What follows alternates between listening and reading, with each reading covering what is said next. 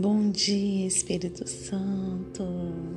Bom dia, meus queridos amigos e amigas que me ouvem nessa manhã.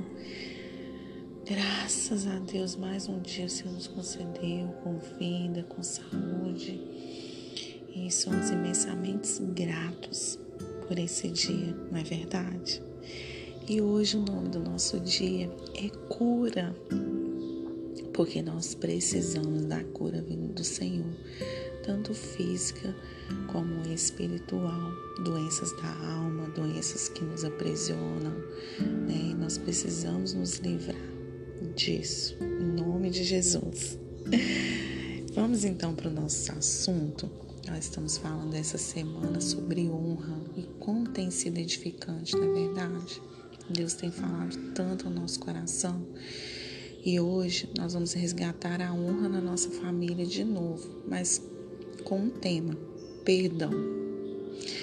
E em Deuteronômio 5,16 vai dizer assim: Honra teu pai e tua mãe, como te ordenou o Senhor teu Deus, para que tenhas longa vida e tudo te vá bem na terra que o Senhor, o teu Deus, te dá. Então, assim, nós temos que resgatar nesse tempo, né? Honrar o nosso pai e a nossa mãe, porque é um mandamento com promessa. E o perdão tem o poder de arrancar as raízes de amargura e ódio que foram plantados por Satanás. O perdão deve ser uma via de mão dupla, tanto dos pais como dos filhos, independente do sentimento, é uma ordem. O, o, perdão, ele não é um sentimento. Você não vai sentir de perdoar o seu cônjuge, o seu filho, a sua esposa, a sua avó, o seu tio, sua prima. Você vai tomar uma decisão de perdoar aquela pessoa para você ficar livre. Porque a pessoa que não perdoa, ela vive amargurada, ela vive mal-humorada, ela quer viver sozinha e ninguém vive sozinho. Ninguém é uma ilha, entende?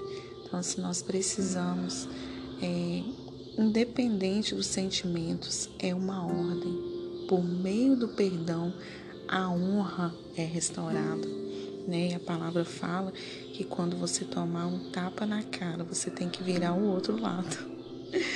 É difícil, né? Machuca os nossos sentimentos, ficamos é, rancorosos, né? E isso dói o nosso coração mas para vivermos uma vida de honra, resgatando a honra no meio da nossa família, dos nossos amigos, do trabalho, na igreja, no ciclo onde você vive, é necessário o perdão ser liberado.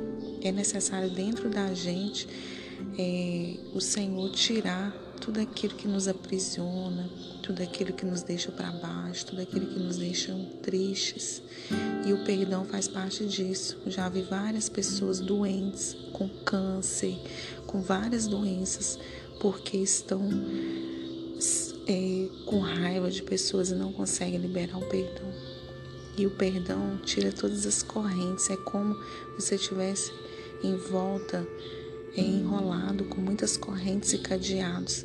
E quando você libera o perdão, todos esses cadeados são abertos, essas correntes caem, caem. Olha que tremendo. O mundo espiritual é assim. Às vezes nós não conseguimos discernir essas coisas, mas nós precisamos entender que o perdão restaura a honra. Eita! Então vamos perdoar, gente. Tem aquela pessoa aí que você tem um tempão que não conversa, não consegue ter um relacionamento com essa pessoa. Ah, eu perdoei, mas eu não quero nem olhar na cara dela. Aí é momento de pensar. Não precisa você conviver, mas você precisa olhar para essa pessoa e não mais sentir dor, entende? Então, assim, faça esse exercício hoje Talvez você tenha uma pessoa que há muito tempo você não conversa, muito tempo você não tem um contato com ela e você precisa, o Senhor traz à memória essa pessoa e você não tem coragem. Crie coragem. Nunca é tarde para você recomeçar, para você restaurar a honra. Combinado? Aquela prima, aquele primo, né? A gente. É, sempre tem histórias com primos, né? Com tios. Então, assim, libere esse perdão. Tire de dentro de você tudo que está impedindo Deus agir. Combinado? Espero que você seja edificado nesse dia de hoje. Eu consagro essa palavra ao Senhor, que ela venha penetrar no seu coração como uma espada afiada, que venha gerar mudança dentro do seu coração, dentro da sua vida, na sua casa, na vida dos seus filhos, na vida do seu esposo, da sua esposa, tá? E não se esqueça de compartilhar essa palavra com o maior número de pessoas né?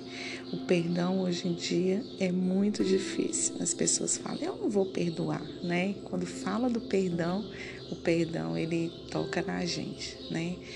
Então, assim, é, libere isso, libere todas essas amarras, essas algemas que prende você.